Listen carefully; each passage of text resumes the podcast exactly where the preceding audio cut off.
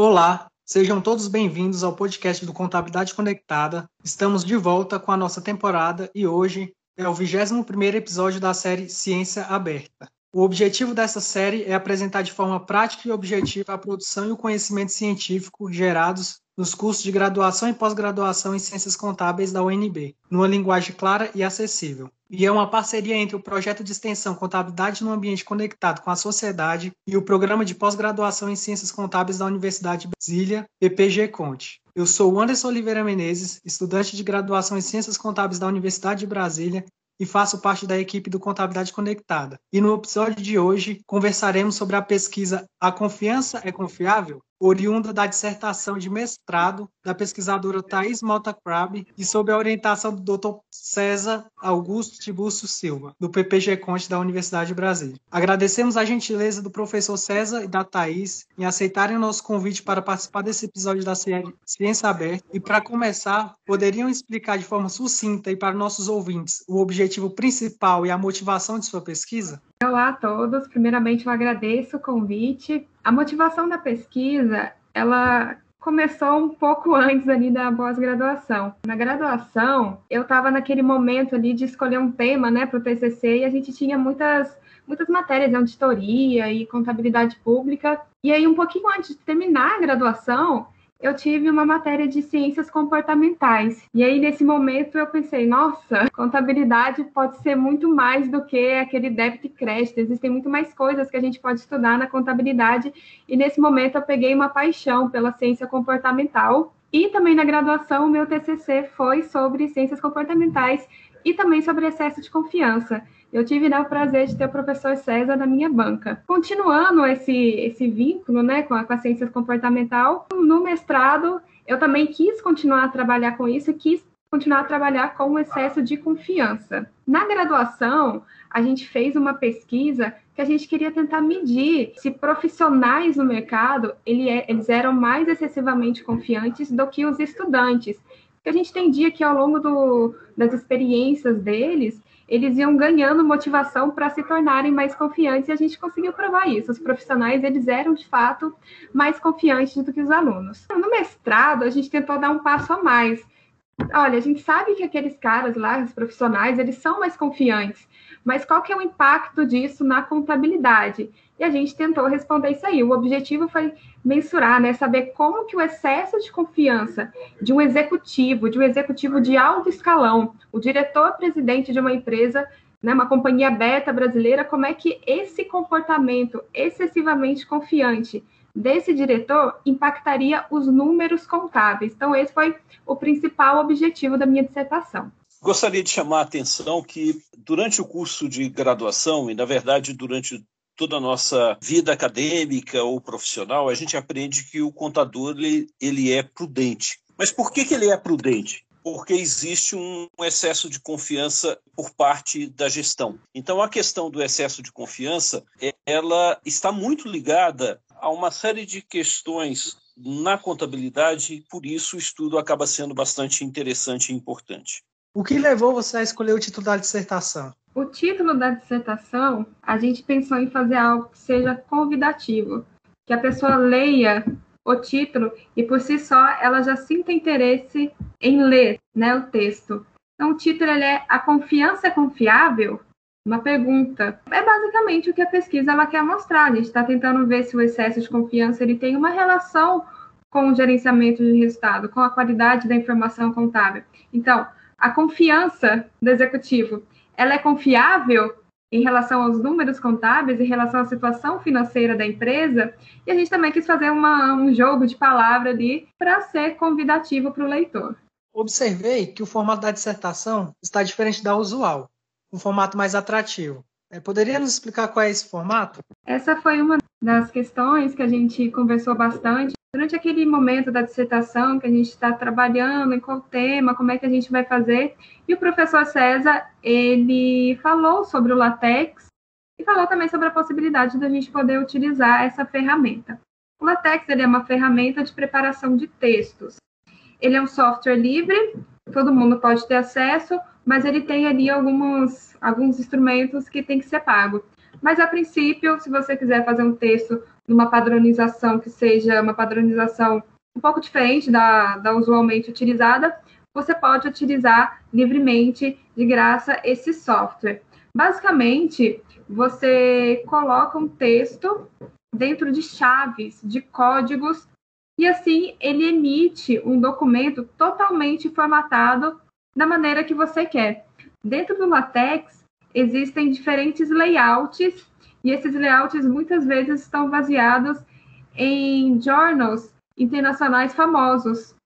Então, se você sempre gosta de um determinado journal, Science, por exemplo, e você gosta do layout daquele journal, o LaTeX ele te dá a possibilidade de fazer um artigo com esse mesmo layout. Você basicamente coloca o seu texto dentro de determinados códigos e gera lá o arquivo e ele sai formatado, lindo, maravilhoso.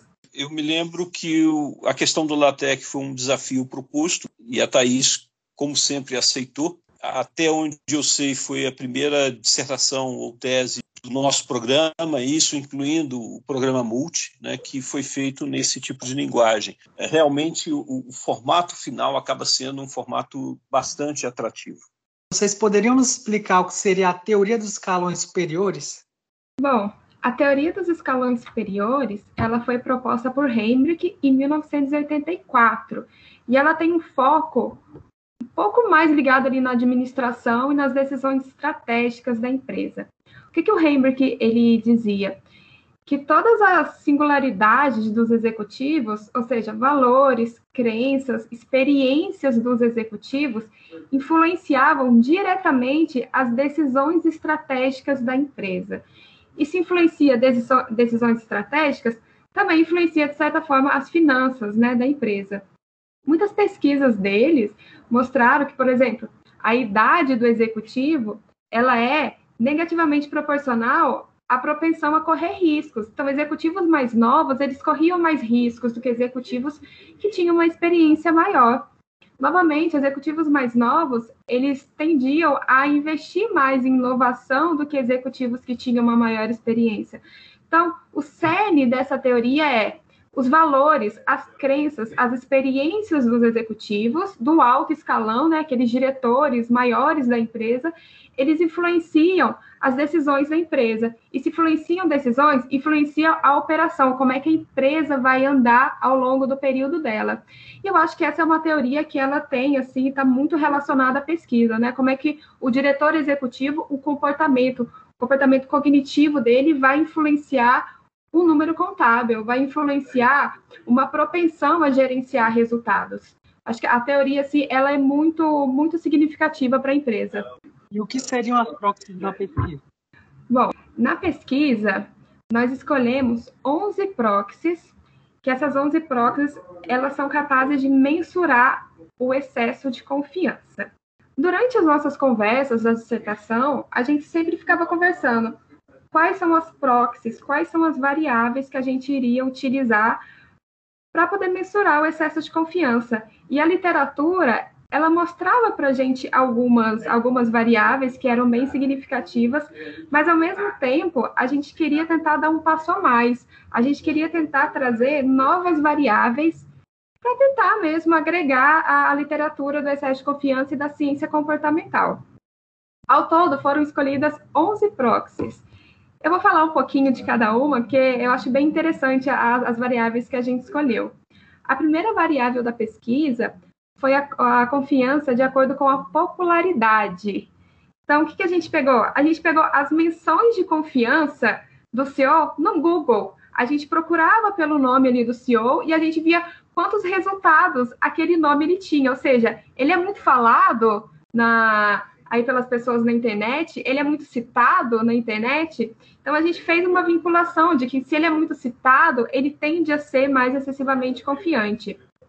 A nossa segunda proxy foi uma proxy que ela é assim extensamente utilizada na literatura, que é a questão do empreendedor. A literatura ela já mostrou que diretores, executivos que são empreendedores, que fundaram a própria empresa que trabalham, eles são mais excessivamente confiantes em relação às operações daquela empresa. Então, a gente já tem uma proxy aqui um pouco mais fundamentada. Escolhemos também a proporção de ações. A proporção de ações, ela refere-se à proporção da, né, das ações recebidas pelo CEO da empresa que ele trabalha em relação à remuneração total. Então, a gente entendia que se a proporção de ações fosse maior, ele era mais excessivamente confiante, ele confiava mais na empresa. A nossa quarta proxy foi a confiança de acordo com o relatório de administração. Então, a gente ia lá nas demonstrações financeiras e lá nas demonstrações tem o relatório de administração. E eu captava as mensagens de confiança, de otimismo que estava ali. A próxima proxy que a gente tentou mensurar foi a foto. Como é que a gente mensurou essa, essa proxy? A gente viu na literatura que alguns autores eles defendiam que a confiança ela podia ser um comportamento que ele é percebido. Você podia olhar para a pessoa e ele podia demonstrar confiança. Então, seguindo essa linha de raciocínio, a gente pegou as fotos de todos os diretores executivos da nossa amostra e a gente fez uma pesquisa com os alunos de graduação. A gente colocava a foto por três segundos de cada diretor e o aluno ele tinha de 1 a 10 para poder receber o quanto aquele diretor parecia ser confiante. Então, aquelas notas mais altas, a gente ligava ao excesso de confiança e notas mais baixas, a gente relacionava à falta né, de confiança. E até interessante essa proxy que ela gerou um, um trabalho secundário, um artigo secundário aí que a gente conseguiu publicar ele. A próxima proxy é a idade. E a idade ela é muito relacionada ao trabalho do Hendrick. A gente associou aqui quanto maior a idade do executivo, ele se sente mais mais experiente, então ele é mais excessivamente confiante do que aquele cara que está chegando, tá chegando agora, né? Ele não tem tanta confiança assim no trabalho dele. A próxima proxy, ela é o tempo de atuação na empresa. Esse tempo de atuação na empresa, ele é um pouco diferente da idade. A idade é relacionada à idade mesmo do executivo, mas o tempo de atuação é quanto tempo aquele executivo está dentro da empresa. Porque aquele executivo, ele pode ser mais novo do que um outro executivo, mas ele está mais tempo na empresa, ele conhece mais os processos operacionais da empresa, então ele tem uma confiança maior na gestão dele, porque ele conhece mais aquela empresa do que um diretor executivo que chegou na empresa depois, mas ele é mais velho do que, do que esse outro diretor. A próxima próxima nossa foi a formação acadêmica. Então, diretores executivos, eles tendem a tomar decisões gerenciais e decisões relacionadas a questões financeiras e econômicas. Então, diretores executivos que são formados em áreas de ciências contábeis, economia, administração, eles sabem que eles entendem mais dessa área. Então, eles são mais excessivamente confiantes do que aqueles relacionados às áreas de engenharia, ciências exatas, daquele, daquele outro ramo. Próxima, próxima proxy foi a remuneração. A gente seguiu a linha de que o CEO, que tem a maior remuneração, e isso também é tratado na literatura em várias pesquisas, ele é mais excessivamente confiante do que os CEOs com menor remuneração. A penúltima proxy foi o gênero. Várias pesquisas já mostraram que executivos do gênero masculino, eles são mais excessivamente confiantes do que executivas do gênero feminino. Isso aí muito tem a ver com a questão da desproporcionalidade, né? Existem muito mais executivos é, homens do que executivas mulheres. E, por fim, a gente tentou pegar uma proxy que seja bem diferente das trabalhadas na literatura, e a gente pegou a confiança de acordo com o valor econômico. Mais ou menos o que a gente fez lá com o Google, a gente pegou, é, a, a, procurava o nome do executivo lá no valor econômico, lá no site do valor econômico, na web, e aí, procurando o nome dele, dentro da reportagem, a gente achava menções de confiança relacionadas a esse executivo. Então, essa foi a proxy utilizada. Por fim, depois dessas 11 proxies, a gente tinha as proxies para o gerenciamento de resultados. E a gente utilizou o gerenciamento de resultados operacional. Por que operacional? Porque o diretor executivo ele está dentro da empresa, então é muito mais fácil ele gerenciar ou ele trabalhar, administrar as operações da empresa, influenciar, por exemplo, é, o aumento ou a diminuição de despesas discricionárias, o nível de produção, do que ele partir para o gerenciamento de resultados por meio dos accrues, que ele é muito mais estudado na literatura. Então, a gente utilizou três proxies para o gerenciamento de resultado. Que são fluxo de caixa operacional, ou seja, a diferença entre caixa e competência, né, que o senhor poderia movimentar esse tipo de operação, a relação às despesas discricionárias e ao nível de produção. E aproveitar e acrescentar uma coisa. Foram várias proxies que foram utilizadas, mas eh, dessas proxies eu acho a mais interessante de todas a questão da fotografia. Né?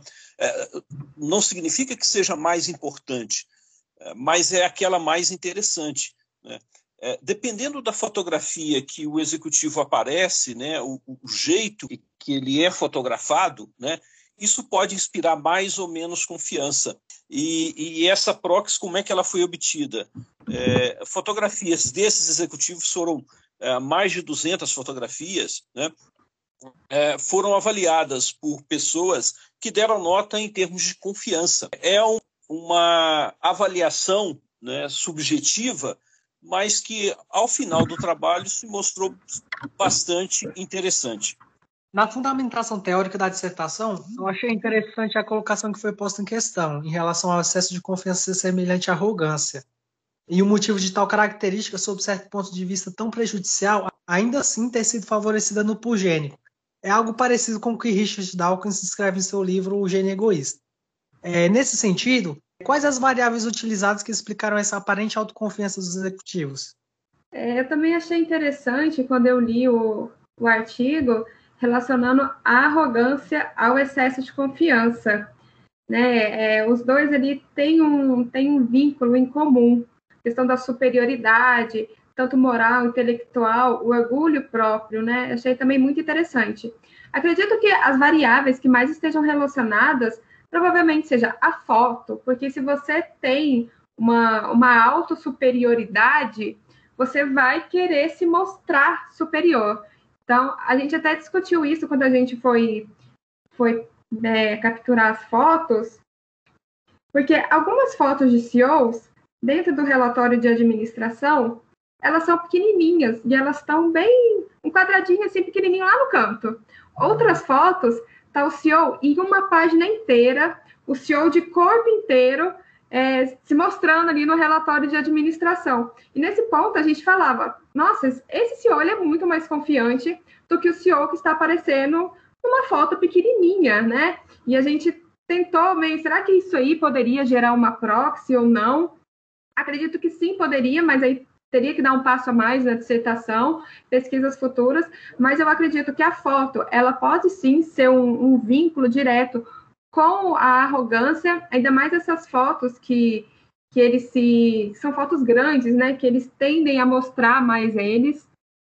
O tempo de atuação na empresa talvez poderia ser sim uma, uma variável que esteja relacionada à arrogância, à superioridade, porque se eles estão ali mais tempo na, na empresa, eles entendem que eles sabem mais do que os demais. Então, se eles sabem mais do que os demais, eles podem se sentir superiores. Acredito que essas duas próximas elas sejam assim, as mais relacionadas à arrogância. Um aspecto interessante né, que, que não é, é não está colocado na dissertação, mas é, é importante, é o fato de que ah, para o executivo ter chegado àquele cargo, é, muito provavelmente ele precisou ser autoconfiante, ele precisou ter esse excesso de confiança. Né? É, dificilmente um executivo realista ou excessivamente pessimista assume um cargo é, desse, desse porte. Né? Então, é provavelmente uma característica, um requisito, muitas vezes, né, para se chegar a um cargo como esse, você ter esse grau de confiança. Achei interessante essa relação constituída na dissertação e explicada na prática. É, de acordo com a sua pesquisa, junto com o avanço da regulamentação contábil, houve uma maior delimitação na discricionalidade dos gerentes, ou seja, a tolerância é cada vez menor para alguém, para algum tipo de escolha.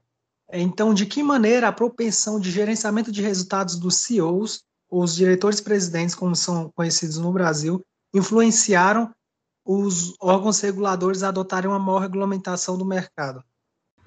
No Brasil, a gente segue um padrão contábil, uma norma contábil que é muito mais baseada em princípios do que em regras, né? O que a gente aprende ali do IASB e o FASB.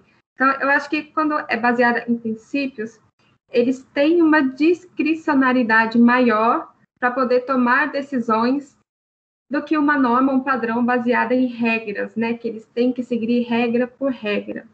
Indo além um pouco dessa pergunta, a gente pegou o gerenciamento de resultados operacional. E o gerenciamento de resultados operacional, querendo ou não, ele tem uma maior discricionariedade para ele fazer aquele tipo de gestão.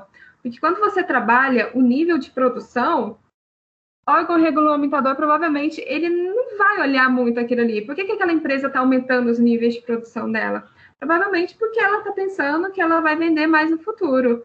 Por que aquela empresa ela está aumentando despesas discricionárias? Então, provavelmente ela está pensando, né, despesas discricionárias relacionadas, por exemplo, à propaganda, querendo fazer um marketing dela para poder aumentar o número de clientes. Então, a gente tentou seguir uma linha de raciocínio do gerenciamento de resultados que não tivesse tanta interferência dos órgãos reguladores, que é no caso do gerenciamento de resultados por meio dos ACRUs, que está mais relacionado ali ao, ao resultado né, da empresa. Querendo ou não, isso tem, isso influencia sim a regulação que esses órgãos eles têm sobre a empresa, e eu acredito que essas variáveis são uma entre tantas que esses reguladores eles podem ter para poder fiscalizar a empresa.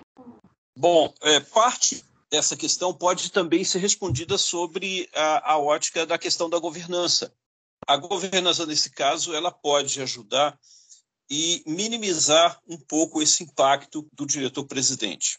Qual o método utilizado na pesquisa para obter essa relação entre gerenciamento de resultados e autoconfiança excessiva?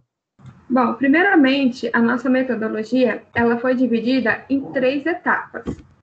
Na primeira etapa, nós mensuramos as proxies para o excesso de confiança. Tendo essas proxies em mãos, a gente foi fazer as regressões para mensurar o gerenciamento de resultado. E como é que a gente sabe é, o nível desse gerenciamento de resultados? São os, os erros padrões das fórmulas de gerenciamento, da regressão. Então, sempre quando a gente regredia aquela fórmula e gerava um erro para a gente, uma diferença, essa diferença era o gerenciamento de resultado. Então, nós geramos três regressões para o gerenciamento de resultados, que é o operacional, as despesas discricionárias e o nível de produção. Essa foi a segunda etapa.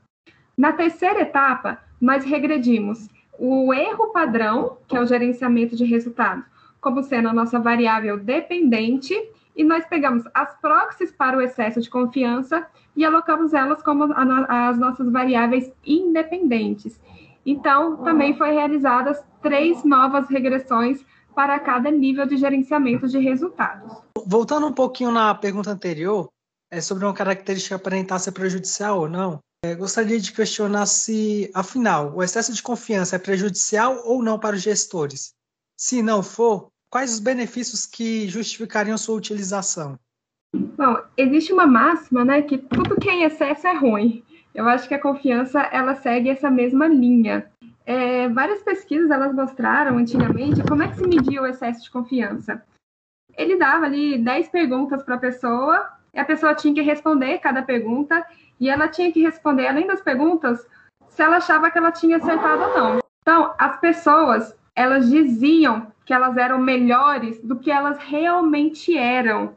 Elas acertavam menos questões do que elas diziam, do que elas achavam que tinham acertado.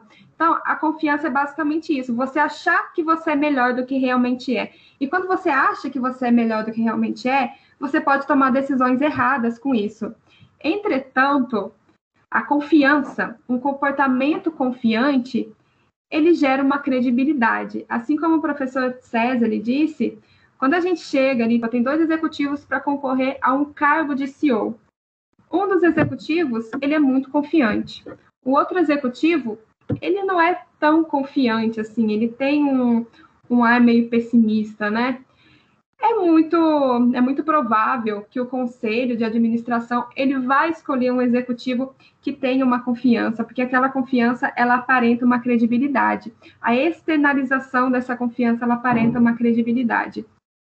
E de certa forma a, a introdução da dissertação, que foi uma introdução bem tanto quanto polêmica, que a gente citou um, um executivo brasileiro muito bem sucedido, famoso, que muitas pessoas conhecem, que aparentava ser muito confiante.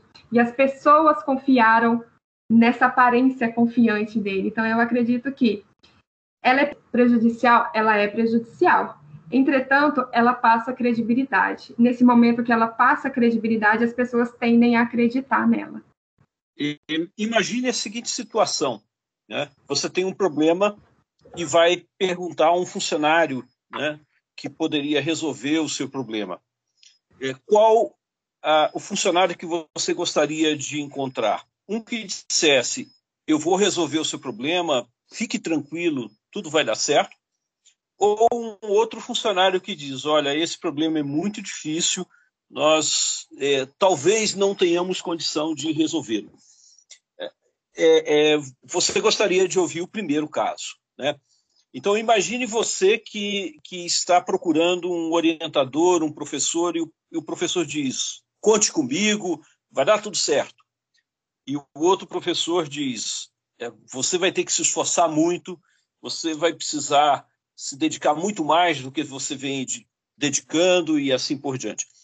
Você geralmente tende a, a, a, gostar mais do primeiro caso, gostar mais da pessoa que tem um excesso de confiança que passa essa confiança né, para você, mesmo que ela não seja real, mesmo que depois você venha a se decepcionar. Né? Então, isso é muito comum no, na nossa prática, no nosso, é, no nosso dia a dia, e mostra é, é como a questão da confiança ela acaba sendo bem vista pelas outras pessoas. Né? Agora, olhe isso a nível da empresa. Né? Então, para uma empresa, você tem um executivo que diz que vai dar tudo certo, ah, que eu vou conseguir eh, cumprir as metas e que nós vamos conseguir avançar eh, mesmo diante de um ambiente de muita competitividade e assim por diante. Né? Os acionistas, as pessoas que decidem quem vai ser o, executivo, né, acabam olhando e, querendo ficar com essa pessoa mais confiante. Então, eu acho que é uma coisa meio natural, né? essa nossa é, essa tendência ao executivo ser confiante. Sobre os resultados da pesquisa, por exemplo, a foto do CEO, sendo uma rica fonte de informação, é uma característica que ajuda a analisar as qualidades das informações contábeis. Então, que relação é essa que o estudo explica entre as variáveis pesquisadas e a qualidade da informação contábil? Eu acredito que as variáveis estudadas na pesquisa, elas são fontes de novas informações que as empresas podem utilizar para avaliar uma empresa.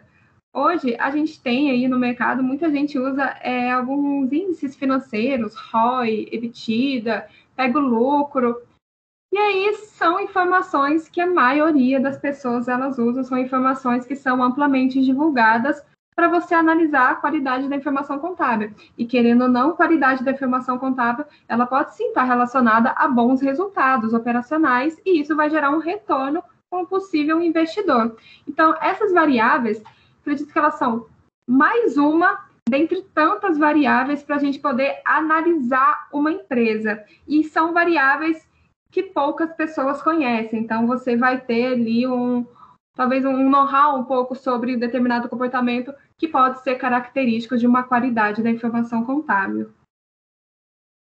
De acordo com a variável ações analisada na pesquisa, os CEOs que adquirem mais ações do que vendem geralmente gerenciam resultados.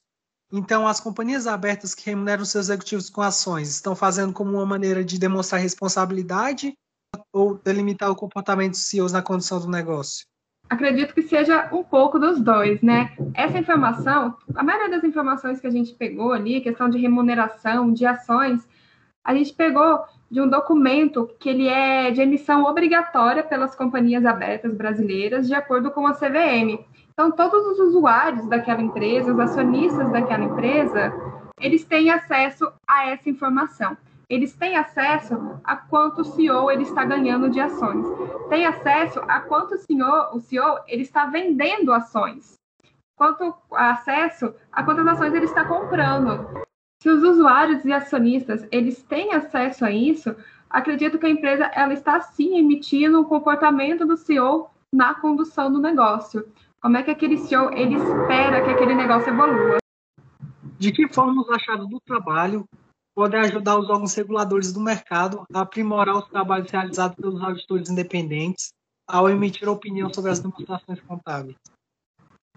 Assim como essas variáveis, elas podem ser uma fonte de informação para usuários, acionistas, credores, potenciais credores avaliarem a empresa, eu acredito que as variáveis também podem ser mais uma informação para os auditores independentes emitirem a opinião deles. Uma das etapas né, da auditoria é a avaliação do controle interno da empresa. Então, eu acredito que avaliar comportamento dos diretores executivos, até mesmo dos diretores ali da, do conselho de administração, pode ser sim uma variável significativa para poder dar uma opinião sobre demonstrações contábeis. Porque muitas pesquisas já mostraram que o comportamento do, do alto executivo, né, do alto escalão da empresa, ele tem sim influência sobre as demonstrações contábeis. Ainda assim, acredito que muito ainda vai ter que ser estudado sobre essa questão, porque o comportamento ele é muito subjetivo. Então, a gente teria que ter técnicas avançadas de mensurar esse comportamento para, de fato, a gente associar ele à demonstração contábil e a gente poder, poder emitir uma opinião sobre demonstração contábil baseada nesse comportamento. É importante que esse tipo de pesquisa é, ele chama atenção para algumas alguns pontos relevantes que, uh, se nós não estivermos atentos, podemos, é, de alguma forma, embarcar em, em um grande prejuízo, um, um grande escândalo. Né? Uh, então, quando o executivo é extremamente confiante, né, ele termina por colocar em risco os recursos dos seus acionistas. Né? Uh, ao começar a trabalhar medidas que, de alguma forma, são uma aproximação para a, a observar esse, esse grau de confiança do executivo, isso também pode chamar atenção para os riscos envolvidos nas decisões que esse executivo toma. Né? Um caso de um executivo que pega os recursos dos acionistas e resolve fazer uma aventura, né? Ah, investindo em projetos que não são viáveis ou que têm viabilidade questionável, né? isso de alguma forma pode chamar a atenção dos órgãos reguladores, pode chamar a atenção dos investidores, né? pode chamar a atenção do próprio acionista, é, assim como dos auditores. Olha, esse, esse executivo ele é excessivamente confiante e, consequentemente, pode estar colocando em risco os nossos recursos. Né? Vamos olhar com mais cuidado o que ele está fazendo, se não tem nenhuma, uh, nenhum tipo de operação que seja questionável, eventualmente para encobrir os erros que ele está cometendo. Para finalizar, Sempre abrimos espaço para que os convidados indiquem algum livro, podcast, filme ou qualquer outro conteúdo para nossos ouvintes em relação ao assunto em foco. Qual é a recomendação de vocês para essa semana? Um livro que eu recomendo, que ele tem uma leitura muito fácil e de fácil compreensão também dos conceitos. E eu acho que uma pessoa que ela não tem muito conhecimento na ciência comportamental, ela começar por esse livro, é, o, é um dos mais famosos de todos, do, do Daniel Kahneman, que é o Rápido e Devagar, Duas Formas de Pensar. Eu acho que é uma literatura, assim, que é um excelente início para quem quer estudar essa área de ciências comportamentais. Ele fala ali, né, que, que a gente tem dois sistemas, um sistema mais devagar, sistema mais intuitivo, e um segundo sistema, que é um sistema mais lento, mais trabalhoso. Em determinadas decisões que nós tomamos, a gente usa um sistema em detrimento do outro e o resultado que a gente queria ter nessa decisão ele pode ser diferente, tendo em vista a utilização desse sistema. Acredito que esse livro é uma boa literatura para quem não conhece a área e queira se inserir na ciência comportamental. É, especificamente sobre a questão do, do, excesso de otimismo, além da dissertação da Thais, né, é, que está uma dissertação muito bem escrita, né, eu recomendaria um livro da Tali Charot, né, sobre excesso de otimismo. Essa autora ela tem dois livros traduzidos para a língua portuguesa, então a barreira da língua não é um, é, não é um problema, né? e ela é, vem trabalhando é, um pouco sobre isso. Os livros não são tão longos quanto o do Kahneman, né? o Kahneman é já um livro mais é, com maior número de páginas, né? Mas é também um livro bastante excessivo e trata né, dessa questão do, do excesso de otimismo. Né? É, no que diz respeito à questão das, das fotografias, né? o fato de você ver uma fotografia e conseguir é, é, traduzir aquilo sobre a questão de é, excesso de confiança, otimismo, etc. Ah, ah, teve uma série de televisão que, que não teve uma, uma vida tão, tão longa assim, mas que era muito interessante, chamado Light to Me, né? que falava de um especialista ah, em traduzir as feições, os, ah, ah, o comportamento das pessoas, né? é, e, e, conseguir traduzir isso, né? é, se as pessoas estavam mentindo, tinham medo, estavam felizes. Né? É, é, bem, é bem interessante essa, essa série. Gostaria de agradecer a presença e a prontidão dos participantes dessa edição de Ciência Aberta, que vem colaborando com o nosso projeto, ao professor Dr. César Augusto Tiburcio Silva e à pesquisadora mestre Thais Mota Crave. Com os agradecimentos feitos, gostaria de passar a palavra para que cada um deixasse sua mensagem final. Primeiramente, eu agradeço o convite de ter participado né, desse podcast e eu incentivo as pessoas a estudarem um pouco mais a ciência comportamental, que a gente fica muito ligado ali a débito, crédito, auditoria, contabilidade pública.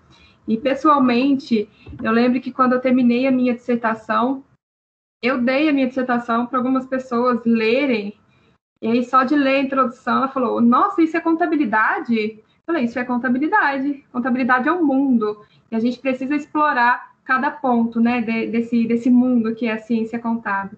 Então, eu incentivo todo mundo a poder estudar um pouco mais da, da ciência comportamental. Eu gostaria de agradecer o convite que foi feito né, para participar do, podcast. Uh, agradecer a Thaís pela de certa forma, oportunidade da gente ter trabalhado junto nesse, nesse período, que não se restringiu, a, a obviamente, a, a, a, dissertação. Foi uma experiência muito boa. E convido as pessoas a ouvirem os podcasts. Né? São, é, é uma forma muito mais acessível da gente ter acesso a conhecimentos acadêmicos né? do que, muitas vezes, uma leitura de um, de um artigo mais é, mais complexo. Né? Então, uma tradução é, acessível para as pessoas do, do que está sendo produzido na ciência. Mais uma vez, agradecemos aos dois. Encerramos o nosso podcast de episódio 21 da série Ciência Aberta. Obrigado à disponibilidade e à colaboração de todos e pedimos para que vocês que nos acompanhem também nos sigam nas redes sociais do Contabilidade Conectada. Estamos no Instagram, Spotify, Twitter e YouTube. Obrigado.